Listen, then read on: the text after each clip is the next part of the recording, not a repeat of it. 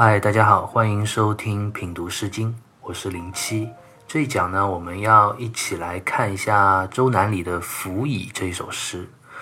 辅以》这首诗在文字上应该说是实在太过于简单。全首诗一共有四十八个字，但是从头到尾其实只变化了六个字，其他的部分都是在做简单的重复。但其实正是这六个字的变化，就好像电影里的特写镜头那样，把一个单纯的劳作的过程非常细腻地呈现在我们读者的面前。我们先来看一下这首诗：“采采芣以，薄言采之；采采芣以，薄言有之；采采芣以，薄言多之；采采芣以，薄言啰之。”采采芣以，薄言结之；采采芣以，薄言谐之。芣以其实就是车前草。车前草是一种在野外非常非常常见的这样一种野生的植物，尤其在道路的两边会自然的生长。芣以这种植物是可以用来食用的，它的种子也可以入药，所以古人经常就去会采摘它。采采就是采了又采的意思，描述这样一种不停采摘的动作和状态。后面讲的“薄”和“言”这两个字，其实都是语气上的助词，也包含着一种比较愉悦的这样一种感情色彩，说明了这种劳作过程中这样一种雀跃欢快的这样一种心情。接下来这首诗就用了类似我们现在电影里的那种特写。把采芣以这样一个简单的活动分解开来，仔细的去一步一步的刻画。我想这个慢动作的特写，我们可以分成三个层次来看，每两句为一段。首先是薄言采之和薄言有之，采就是采摘的意思，而有就是采摘完毕之后。得到拥有的这样一种状态，这其实如果我们从电影的角度来看的话，就是给了我们一个总的一个画面，就像开篇的一个全景。因为在讲述每一个细微的特写的镜头画面之前，首先要给观众一个总体的介绍，所以这首诗在这里用第一、第二句就给了我们这样一个总体的一个画面，告诉我们他在讲一件什么事。那如果一上来就把一个电影镜头对准到一个妇女手部细微的动作，我们读者可能会觉得有点迷惑，会看不懂，摸不着头脑。所以，辅以这首诗的第一、第二句就总体的归纳的告诉我们读者，这首诗它要讲一个这样的故事，就是一群妇女在采摘辅以，从采摘一直到采摘。最后获得的这样一整个过程，接下来的两部分，也就是第三句、第四句和第五、第六句，就好像这个摄影师把这个电影的镜头慢慢的往前推、推、推，一直推到了这个妇女的手部，然后分别给了我们读者和观众一种视觉上关于采摘和采摘完毕之后得到拥有的这样一个特写细微的描写。我们接着来看这第三、第四两句：“薄言多之”和“薄言啰之”。多和啰其实就是两个很细微的特写，用来描述采这个动作的一个具体的画面。那采芣以到底应该怎么采呢？首先是多，多就是拾起来的意思，把采下的芣以拾起来，这就是采摘芣以的一个分解动作。那接下来就是啰，啰就是我们伸开五指，顺着辅以这个植物下面的茎干部位，慢慢往上成把的去摘取。诗人用多和啰这两个动作上的分解和特写，来呈现给我们读者采摘芣以的这样一个动作的具体的画面感和分解。那接下来的五六两句。薄言节之和薄言谐之，那在之前的三四两句描写完采这个动作之后，其实五六两句用结和谐，其实是用来描述采摘之后得到拥有的这样一个状态。采摘之后该怎么去持有，怎么去盛放呢？所以作者在这里又像一个电影的导演一样，把这个镜头又放慢，做了一个特写的动作，把这个持有盛放的动作做了一个分解和细致的刻画。结就是用手抓住我们衣襟，然后再盛放采摘下来的腐蚁。这是非常有画面感的一个形象的描写。我们可以想象这些妇女们在田野里、道路旁。左手持着自己的衣襟，右手不停地去采摘腐蚁，然后再把采摘完的腐蚁放到衣襟所围成的这样一个布兜里去盛放它。当越采越多的时候，用手握着衣襟已经不方便去持有那么多的腐蚁了。接着，作者就用了斜这个动作，斜就是直接把衣襟卷起来扎在自己的腰带上。这样可以有更大的盛放的空间，能够放更多采摘下来的腐蚁。一步步画面的刻画、镜头的特写、分解，诠释了其实采摘过程中盛放腐蚁的这个有这个动作。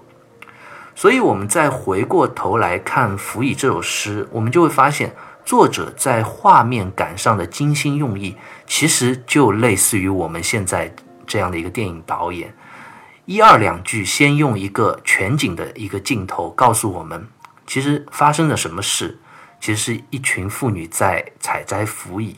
接下来四句，再分别用这样镜头的一种特写，细微仔细的去描述采摘和盛放的这两个细节的动作。清代的王念孙就总结《腐蚁》这首诗，他说：“首章泛言取之。”次则言其取之之事，促乃言既取而成之以归耳。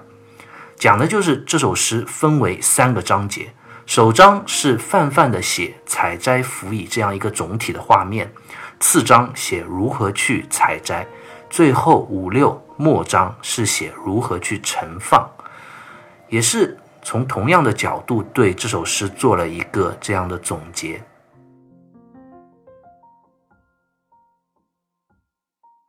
辅以》这首诗读到这里，其实已经全部读完了。那我们读者如果再用心去想一想的话，就会不禁问自己这样一个问题：这首诗到底要讲什么？难道只是讲这么一个如此普通单纯的采摘腐蚁的这样一个劳动过程吗？真的就是这么简单吗？其中有没有什么深刻的内涵呢？我想这首诗的理解，千古以来都有。不同的解答，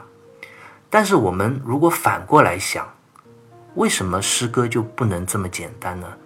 简单难道就不能包含深刻的含义吗？其实《扶夷》这首诗，它在文学上这种极致的单纯之美，特别就让这首诗变得不一样。同样，我还是想通过对比我们现在所谓的电影镜头来理解这首诗的话。之前我们讲到了《服役》这首诗在动作描写上用了一个全景，然后再用仔细的特写来表达这种采摘的过程。那么，其实这整的一首诗在文学方式就类似于我们电影当中常用的空镜头。所谓空镜头，就是那些看似好像没有具体的故事和情节的画面，也没有什么主要的人物，但是。它的表达情绪的作用却是最深的。我们如果用一部电影来举个例子的话，我想说的是土耳其的一个导演西兰，他有一个故乡三部曲，中间有一部，这部电影的名字叫《五月碧云天》。这部电影讲的就是一个青年，他回到自己的故乡，想要记录身边家乡的亲人朋友，然后用这些素材拍一部电影。西兰他在这部电影中就用了很多很多的空镜头，比如，就单单把一个画面放在一个五月树叶婆娑摇动的这样一个镜头，或者是小镇的某一个街角，或者是午后窗外的铁栏杆，孩子午睡时的脚丫，或者路边的油桶。因为西兰他本身也是一个摄影师出身，所以这些空镜头的色彩和画面又特别的美。这些镜头里其实没有什么特别的故事情节。也没有什么戏剧性，甚至没有主人公，只是波澜不惊地去描写故乡的一切自然景象和人们按部就班的生活方式。但是这其中其实却表达了导演对于故乡的最深的那一份乡愁之情。单纯简单的东西，不代表没有情感和情绪，也不代表没有意义和内涵。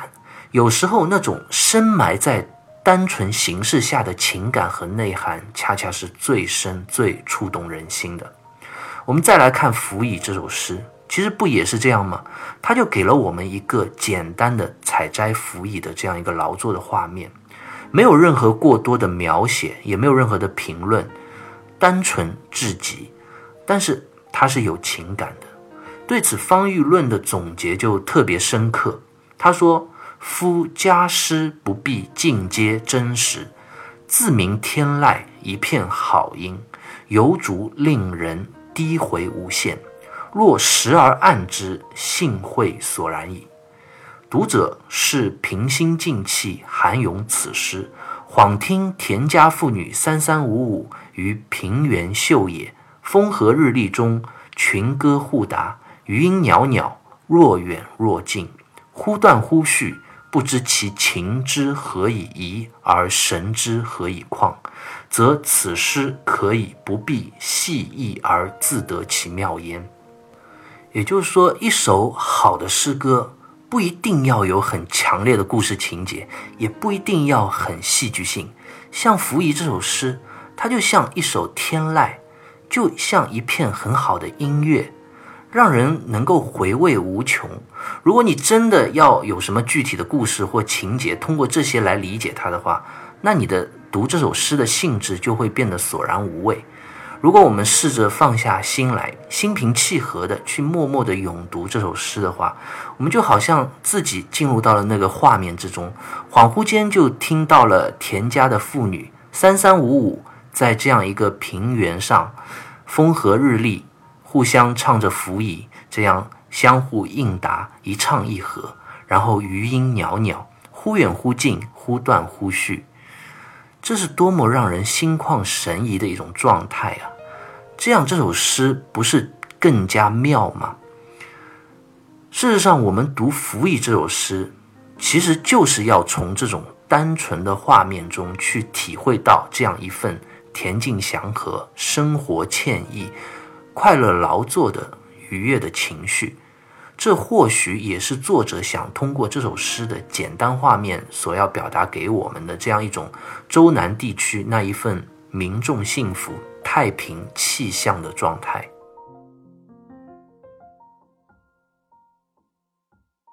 其实用简单的文字，也就是文学上的这种空镜头来描述作者内在的情感，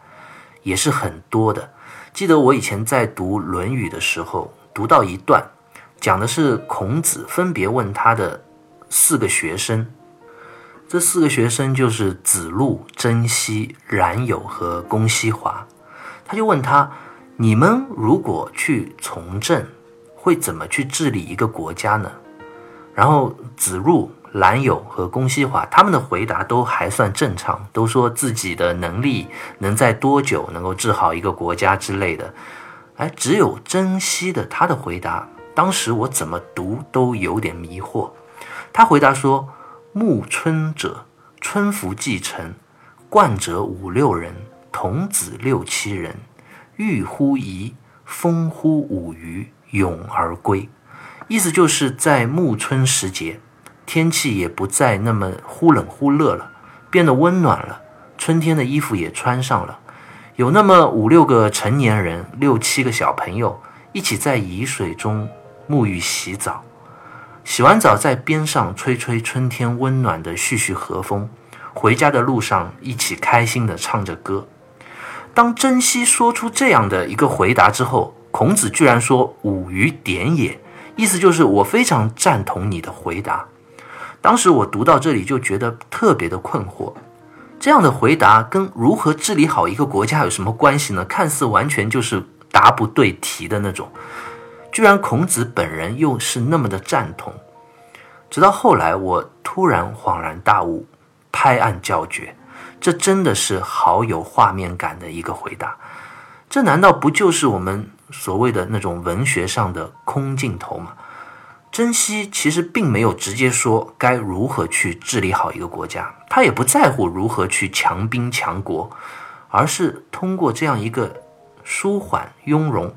特别有画面感的描述来告诉我们，一个已经被治理好的国家，最最重要的是。百姓的生活就是应该这样的，在这样一个温暖和煦的暮春时节，然后百姓们三三五五结伴，一同到河边去沐浴，然后洗完澡再吹吹风，回家的路上一同唱歌，就是这么的简单单纯，一片祥和，享受生活，共享太平的这样一种气象。这比另外几个学生所回答的“怎么样去增加兵力，怎么样去教化百姓，怎么样去强大国家”这样的回答，不知道要妙多少倍。这种文学上的境界也要比他们高出很多很多。那我们再来看《辅以》这首诗，其实也是异曲同工之妙。他用了就是这样简简单单、极其单纯的画面。类似我们电影中的这样一个空镜头，但是虽然简单，虽然没有明确的观点，也没有很戏剧性的论述和内容，但是却又实实在在、真真切切的道出了那一份欢乐愉悦、太平盛世的这样一种气象。好，关于《辅以》这首诗，我们就聊到这里，下期再会。